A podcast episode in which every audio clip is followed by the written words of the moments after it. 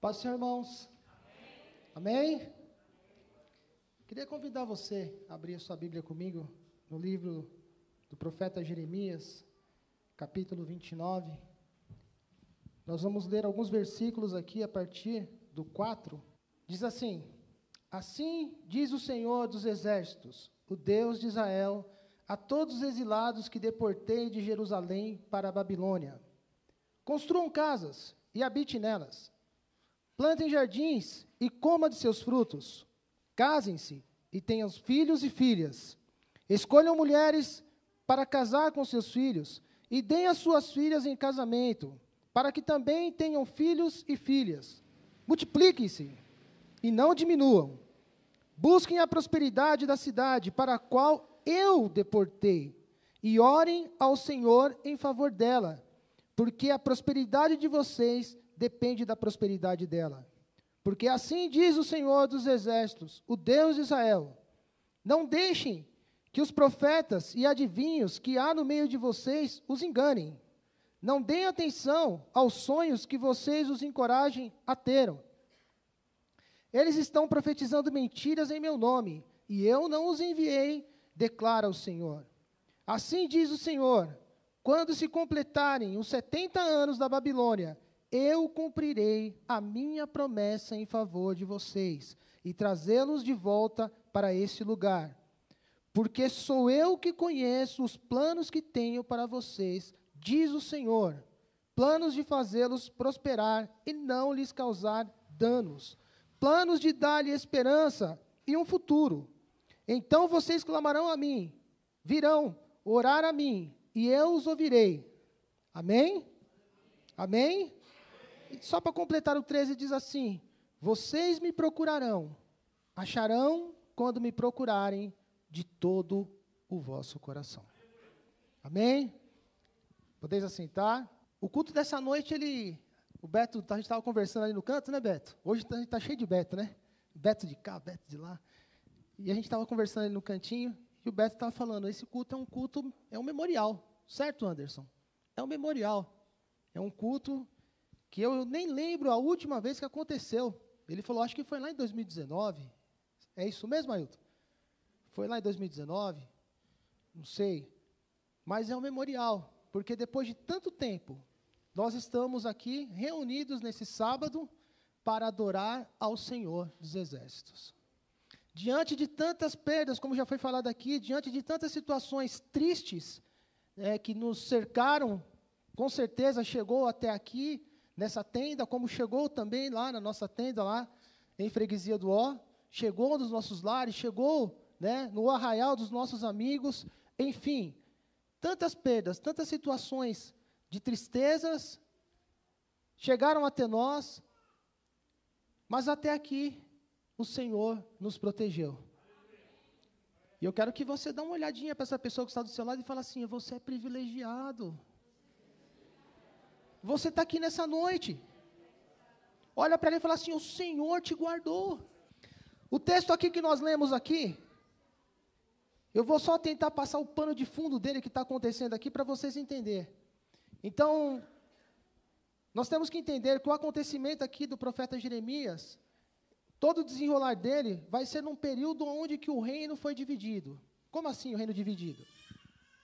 Nós tivemos 120 anos de uma monarquia unida em Israel, sendo o primeiro rei Saul, segundo rei Davi e o terceiro rei Salomão. Roboão assume o trono, filho de Salomão assume o trono e já acontecia um probleminha naquela cidade. Algumas coisas já estavam acontecendo ali, naquela nação. Salomão já tinha elevado os impostos, Salomão já estava taxando uma, um peso duro nas costas daquele povo. E aí, quando Roboão assume o trono, ao invés dele ouvir os anciões e tentar acalmar a população, tentar dar um jeito naquele povo que estava triste, decepcionado com aquela situação, não, ele colocou, certo, Roberto? Ele colocou Fogo na gasolina, ou gasolina no fogo. Ao invés de colocar água, ele colocou gasolina e aquilo ali pegou mais fogo ainda. E aí o povo falou assim: não, não dá mais, não dá mais, a situação aqui não tem como. A gente já vinha sofrendo na mão de, de Salomão, nas questões dos impostos, estava estava muito alto, a situação aqui não dava para aguentar, e agora vem o filho dele, Roboão, e aumenta então os impostos, começa a taxar, né, como diz a Bíblia lá, se os seus amigos, se o meu pai, né, apertava, né, com um dedo, agora eu vou com a mão inteira. Ficou pesado para eles. Aquele jugo ficou muito pesado. E então o reino se dividiu. Nós tivemos aqui uma separação do reino. Dez tribos do norte, então agora vão ter um novo rei, que não é da dinastia de Davi, que é o Jeroboão, e agora nós vamos ter Roboão continua como rei agora apenas de duas tribos, reinando sobre a tribo de Benjamim e a tribo de Judá, dinastia de Davi. Esse é o cenário aqui. Um reino dividido. Reino dividido não prospera. O reino dividiu. E nós tivemos agora um período de reino dividido de aproximadamente 220 anos de reino dividido, onde que na, no lado norte nós tivemos um total de 19 reis que não agradou ao Senhor, né? Foram, perdão, foram 20 reis que decepcionaram o Senhor, que fizeram somente coisas que desagradaram ao Senhor. E aqui do lado sul, que é onde nós estamos lendo aqui, do lado de Jeremias, nós tivemos 19 reis e eles variavam ali. Ora bom, ora ruim. E justamente aqui, onde chega aqui na nossa leitura, nós estamos aqui com o rei Joaquim, que não agradou o Senhor ali. O rei Joaquim né, estava ali decepcionando o Senhor em algumas coisas, e até que o Senhor falou assim: peraí, não dá mais. Não posso estar com um povo que está adulterando, um povo que está profanando a minha palavra, um povo que tem rendido né, adorações a falsos deuses, a falsos ídolos. Chega, não dá mais. Chegou às narinas do Senhor aquela situação, uma situação que não dava mais para suportar. A justiça de Deus tinha que acontecer. Deus é amor, mas Deus é justiça. E mesmo na justiça de Deus, como a Giovana falou aqui, ele continua sendo bom, ele continua sendo Deus. Deus então permite então que uma nação forte, que já vinha se levantando ali, que já tinha dominado os assírios que tinham tomado conta do reino do norte, agora essa nação, que é a Babilônia, com o seu rei Nabucodonosor II, viesse até agora o lado sul e também requisitasse também aquele lugar como seu. Então, no ano de 605, ele vem até aquele lugar e trazia medo. A situação aqui desse povo era de medo, era de pânico. A situação aqui é o seguinte: Nabucodonosor vai chegar, e quando ele chegar com seus carros, com seus cavalos, com suas flechas, com seus homens, ele vai dominar. Mas deixa eu falar um negócio para você. Nada foge do controle do seu Deus. Deus tem o controle da minha vida e da sua vida nas mãos dele. Por mais forte que seja o seu inimigo, por mais forte que seja a situação, por mais forte que o adversário tenta se levantar, Deus está no controle. Nabucodonosor, então, ele chega até aquela cidade e conquista a cidade. Conquista a cidade. E de primeiro modo, assim, ele conquista a cidade e acontecia uma situação naquela época, e até pertinho da gente aqui, né, podemos dizer assim, nós vamos lembrar de Portugal chegando ao Brasil, e quando vem toda a monarquia de, do Portugal para o Brasil, você vai entender um pouquinho como vieram todos para cá. Existia um conceito de que, alguns conceitos, né, mas o primeiro que acontecia, quando uma nação era dominada por outra, nessa situação aqui de Babilônia e Judá, a situação era essa: ou Deus desse povo não ama mais esse povo, ou Deus desse, desse povo é fraquinho. A situação era essa. A Babilônia ela tinha um Deus deles que chamava Barduque, e eles entendiam que as vitórias deles era porque Barduque dava a vitória para eles. Assim era o entendimento deles. E se eles conquistavam todas as nações que eles estavam conquistando era porque Barduque estava dando essa nação ao poder deles. E a nação que estava sendo perdedora era porque ou Deus não amava mais, tinha virado as costas para ele, ou porque o Deus deles era fraco. Nabucodonosor ele vem e ele vai conquistar essa cidade. E ali acontecia uma coisa: para conquistar a cidade por inteiro e realmente ele ser dono da cidade, ele não bastava apenas conquistá-la, ele tinha que trazer, primeiramente, o rei daquela cidade, trazer a monarquia daquela cidade, os príncipes daquela cidade, alguns nobres e pessoas do alto escalão daquela cidade. Tinha que trazer para o seu reino. Ele trazia, ele, ele trazia, transportava para o seu reino. Para quê? Para que o seu reino cada vez fosse mais forte. Então você vai ver que nessa primeira leva aí você vai ver que vai vir Daniel, profeta Daniel, que vai escrever o livro dele lá na Babilônia. Você vai ver o profeta Ezequiel vindo nesse nesse mesmo lote de 605. Mas engraçado que ele não traz o rei Joaquim. Ele deixa o rei Joaquim lá na cidade. E quando chega no ano de 597, ele vai até a cidade agora, e agora sim, descontente com Joaquim, com o rei Joaquim, ele vai deixá-lo cego. Olha para vocês verem como que era terrível essa nação. Ele vai pegar esse rei, primeiramente, ele pega seus filhos e mata todos a espada na frente do, do rei Joaquim. Todos. E depois ele pega com as suas próprias mãos e ele perfura os olhos do rei Joaquim para que Joaquim ficasse cego. E ele leva Joaquim para a Babilônia, e também é um cumprimento de uma palavra, de uma profecia, que dizia que o rei Joaquim ele iria até a cidade, mas ele não conheceria a Babilônia, porque ele estava cego. Mas ele perfura com seus próprios dedos, ele perfura o olho do rei, e leva esse rei Joaquim à cidade, e lá esse rei Joaquim vai morrer. E aí, nesse cenário, ele vai trazer um outro rei. Eles vão colocar um outro rei ali, chamado Zedequias. E esse Zedequias vai, então, assumir o trono. E quando tudo parecia, de repente, estar caminhando tranquilamente, Zedequias tem né, a triste ideia de fazer um acordo com o Egito. Jeremias conversa com ele e fala: Não faça isso. Não é o que Deus falou para você. Você tem que ir, deixa o domínio acontecer pelos babilônicos. Deus está no controle, não tenha medo. Deus está no controle.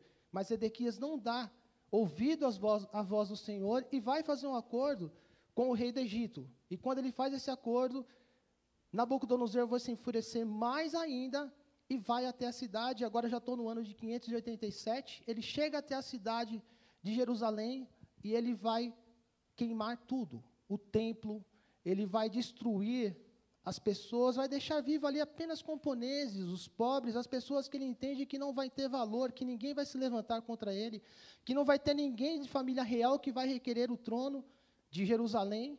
Então ele mata todo mundo, queima, é, queima toda aquela cidade, queima o templo, e esse é, é o cenário, um cenário de tristeza, um cenário de amargura, o templo não existe mais. Como eu vou louvar ao Senhor? Que motivos eu tenho para louvar ao Senhor? Não tenho mais um lugar para louvar ao meu Deus. E agora eu estou cativo na Babilônia. Foram todos deportados para a Babilônia. E que motivos eu tenho, Adriana, para sorrir na Babilônia? Que local de adoração eu tenho na Babilônia? Agora eu estou levado cativo na Babilônia. E o que, que eu vou fazer na Babilônia? A situação que nos remete nos dias atuais, ela nos levou para um momento em que nós ficamos longe do templo. As portas da igreja se fecharam. O louvor, nos sábados, dentro dessas quatro paredes, não se ouviam mais. Os vizinhos já não ouviam mais a guitarra do Rafael, já não ouvia mais a bateria do Roberto, já não ouvia mais o cântico do Anderson. Os vizinhos aqui agora já não tinham mais acesso ao que acontecia, ao culto que era louvado a Deus nesse lugar. E talvez você se entristeceu, como eu me entristeci. Talvez nós ficamos abatidos por essas situações que aconteceram. E cada vez mais as notícias dessa pandemia, ela só vai nos trazendo cada vez mais tristezas amarguras, decepções, vontade de repente de sumir. De repente você olha para o lado e você vê que você já não tem mais aquele amigo, porque aquele amigo que caminhava com você morreu. A Covid o levou. De repente, um parente próximo seu foi levado. E que motivos eu tenho para louvar? Que motivos eu tenho para cantar? A situação aqui é a mesma. Que motivos eu tenho? Que motivos eu tenho para louvar a Deus? E aí, acontece um perigo muito grande aqui que nós lemos. Algumas pessoas, se dizendo profetas do Senhor, sonhadores em nome do Senhor, se levantam e falam: calma, vai acabar. Daqui a pouco, já passou isso daí. Colocar máscara, para quê? Tomar vacina, para quê? Isso tudo é bobeira. Fica tranquilo. Ó, não vai acontecer nada. Deus está falando que não vai acontecer nada. Eram falsos profetas. Eram pessoas que sonhavam de forma errada, e eu acho que nem sonhavam. Mentiam usando o nome de Deus.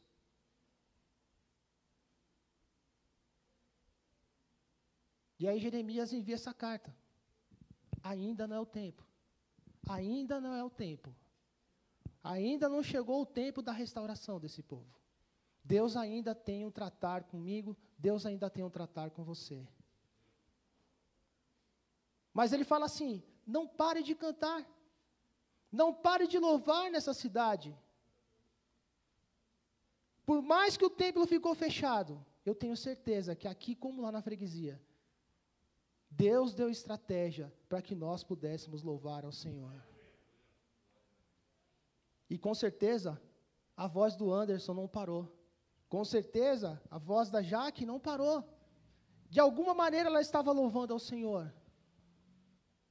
E o louvar ao Senhor atrai a presença do Espírito Santo. Esse povo não tinha ainda entendido isso.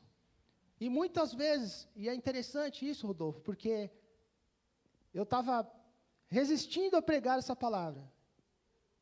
O Senhor me deu essa palavra no dia que a Tina me convidou, mas eu falei, não, tem uma outra que é mais legal. Vou colocar aquela outra. E eu estava pensando até num tema, e aí, pastor Paulo pega o microfone aqui e ele fala assim: não desista dos seus sonhos. o Espírito Santo falou forte no meu coração: tá aí o tema que você queria. Não desista, não pare de sonhar. Deus tem o controle de tudo. E aí começa algumas canções aqui e o culto ele vai se desenrolando dessa maneira. O Senhor querendo dizer para mim e para você que ele tem o controle de todas as coisas em suas mãos.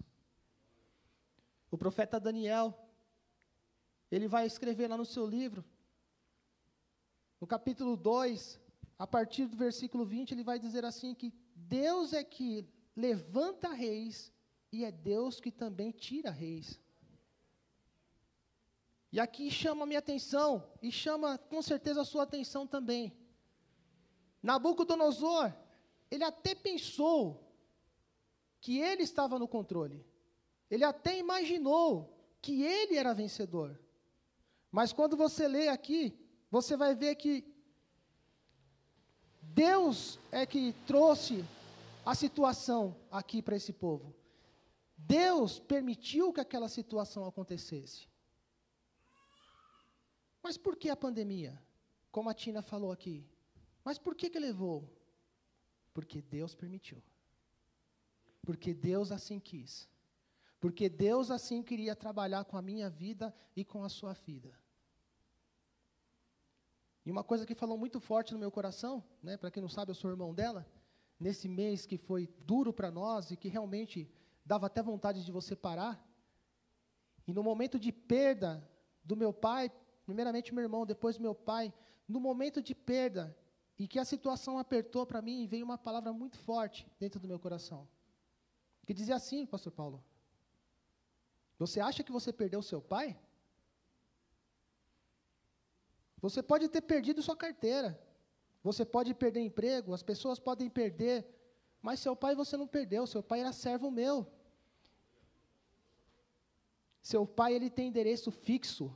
Seu pai, ele está ao meu lado, ele não está mal acompanhado, ele está muito bem acompanhado.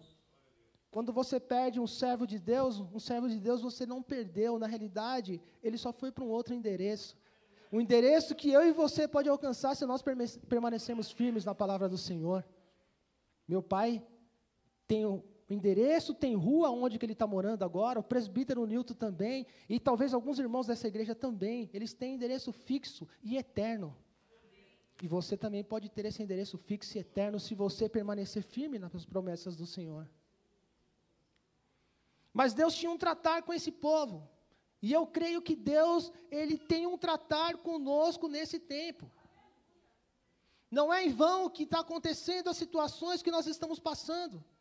Talvez você não entenda a pandemia. Algumas pessoas têm, têm dito por aí: ah, mas espera aí, é coisa do inferno, é coisa do diabo. Pode até ser, mas Deus tem o controle de todas as coisas. Deus nunca perdeu o controle da situação. Eu posso me desesperar, eu posso perder meu sono, mas Deus não perde o sono dele por nada. Aliás, Deus nem dorme. E aí esse povo agora recebe essa palavra: cantem, casem, tenham filhos, tenham filhas, multipliquem-se,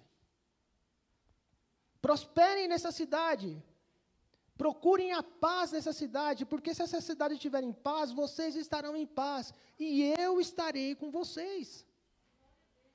E o que, é que eu aprendo nessa noite? Que Deus está falando para nós assim, ó, avante, não para, não para não, continua. O que, que Deus está falando para você, jovem, para você, adolescente? Que a irmã Catiane até falou aqui nessa noite, né? De um tempo saudoso, onde que aqui estava sempre lotado de jovens, e vocês iam para as ruas, voltem, voltem a pregar a palavra do Senhor, volta para o evangelismo, não para não, de maneira, claro, sábia, como o Roberto disse, nós não, não passou a pandemia, nós estamos na pandemia. Eu, graças a Deus, estou vacinado, as duas. Né? Velhinho, certo, Rodolfo? Por ser velhinho, já posso tomar as duas, né? Você também já tomou as duas? Então, já tomei as duas, mas a pandemia não passou.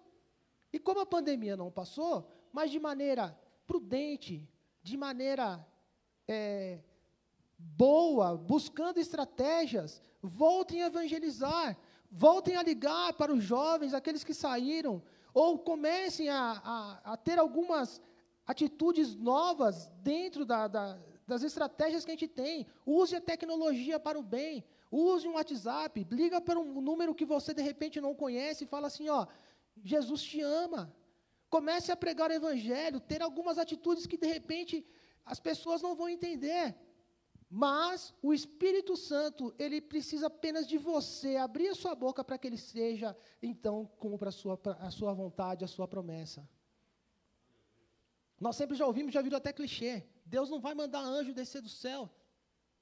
Deus escolheu eu e você para pregar a palavra dele.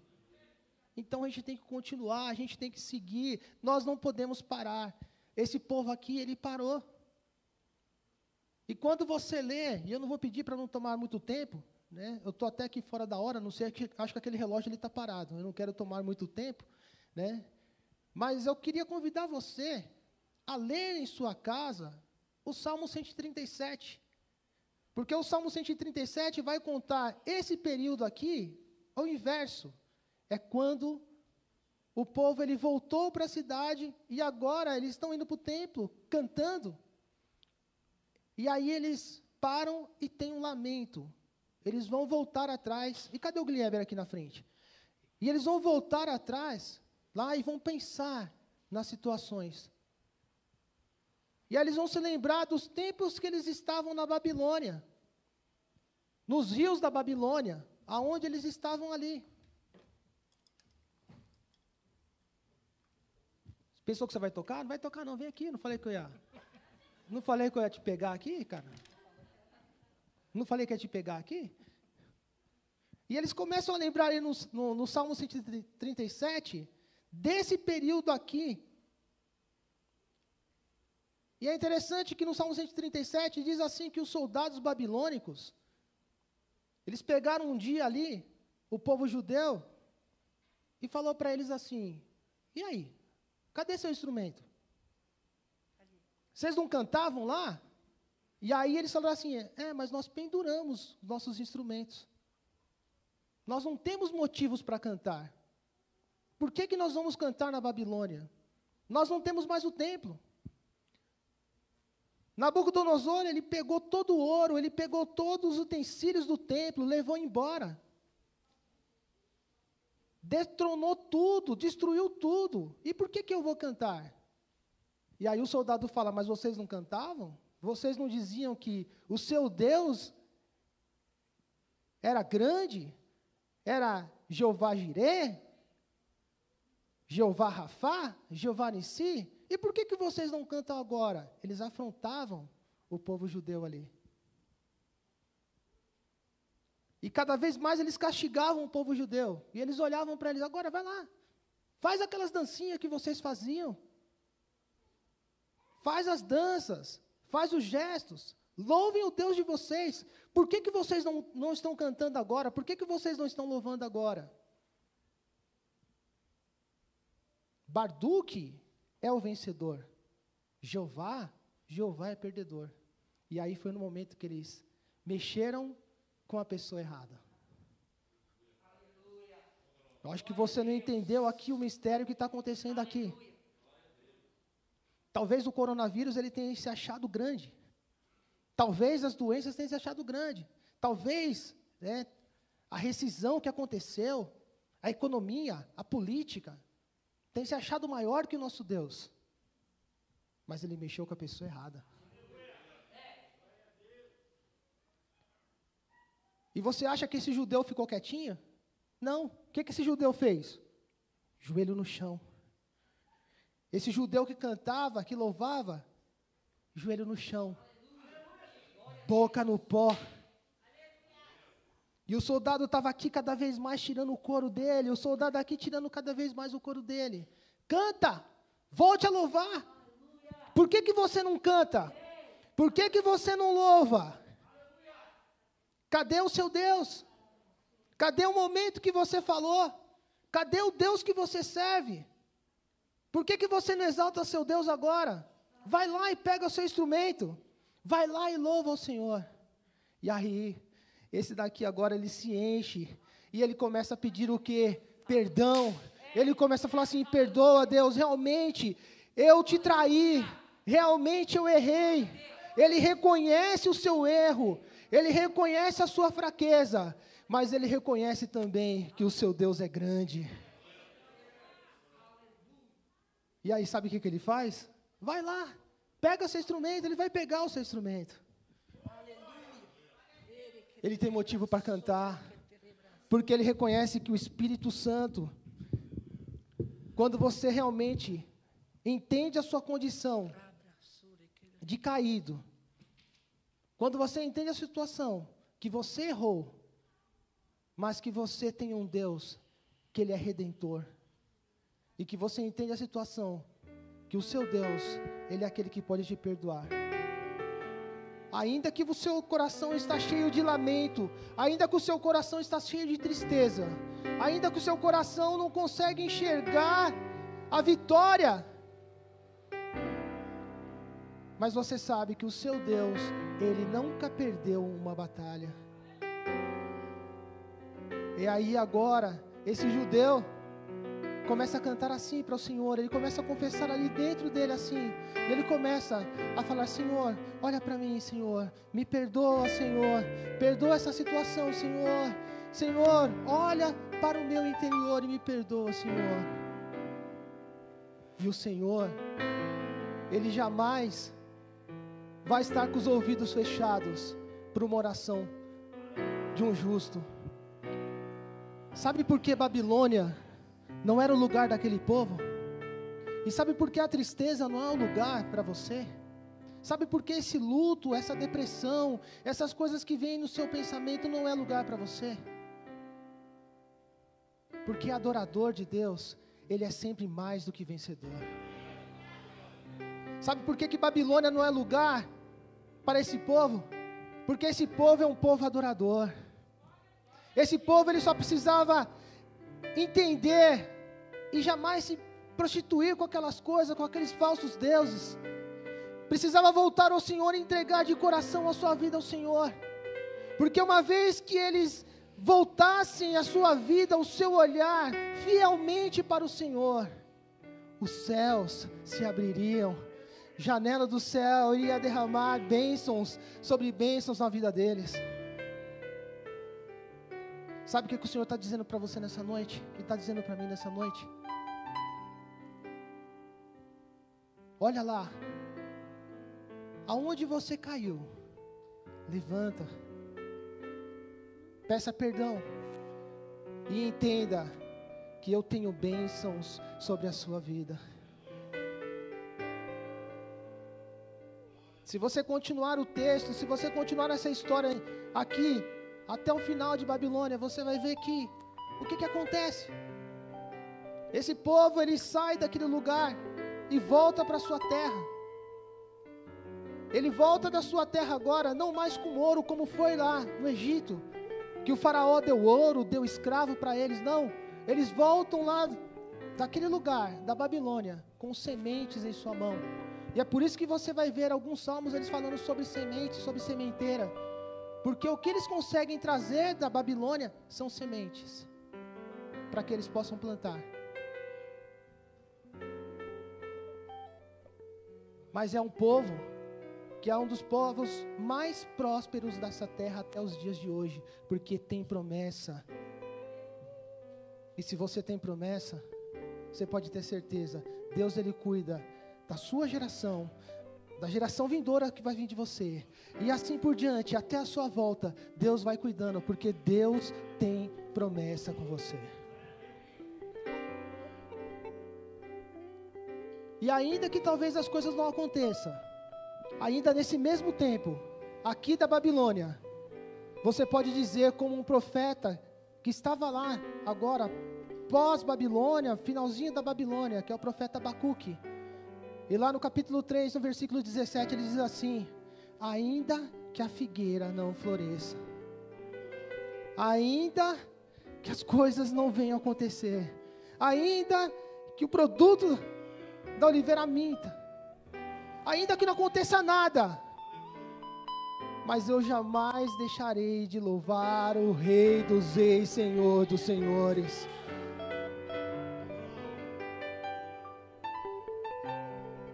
Tina, você não entendeu o que aconteceu? Eu também não. Mas eu quero dizer para você e para mim. Deus, Ele cuida dos seus. Deus, Ele cuida dos meus.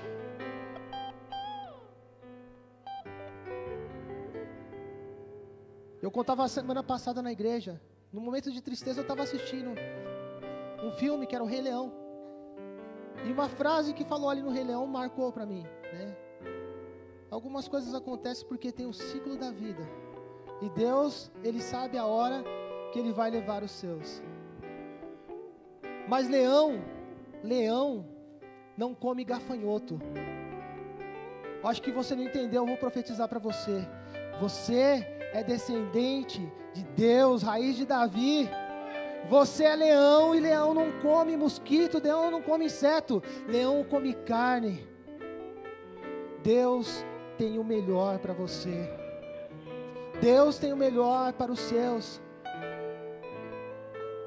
Não deixe de louvar. O momento é de você abrir a sua boca e louvar ao Senhor. Esse é o primeiro sábado de muitos.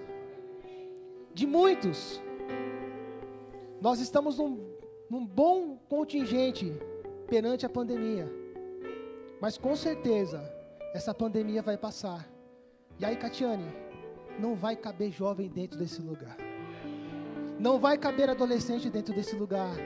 Lá na freguesia, na sede, não vai caber jovem, não vai caber adolescente nesse lugar. Tem pessoas para nós tomarmos conta, porque o Senhor, Ele tem bênçãos para as nossas vidas e Ele jamais perdeu o controle da situação.